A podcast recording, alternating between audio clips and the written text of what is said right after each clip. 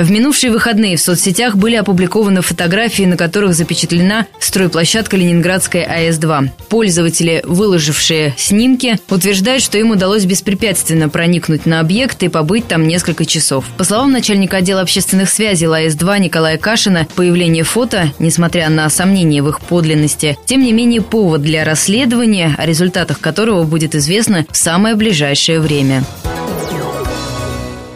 Сейчас проводится проверка службы безопасности по порядку охраны. Охрану у нас осуществляет в соответствии с договором нашим генерального проектировщиков осуществляет ГУП «Атомохрана». Эту вот мы сами рассмотрели. Есть фотографии, которые представляют давности двух-трех месяцев. Это могли сделать, в принципе, и рабочие на площадке. Это где-то выложить они могли взять на нашем сайте или портале. У рабочих очень много, порядка более 4 тысяч человек. В настоящее время строительная площадка не является режимным объектом и пока не ядерно опасной потому что ядерное топливо на строительную площадку общественного не заведено. До завоза ядерного топлива площадка, соответственно, с решением межведомственной комиссии будет этап под охрану внутренними войсками.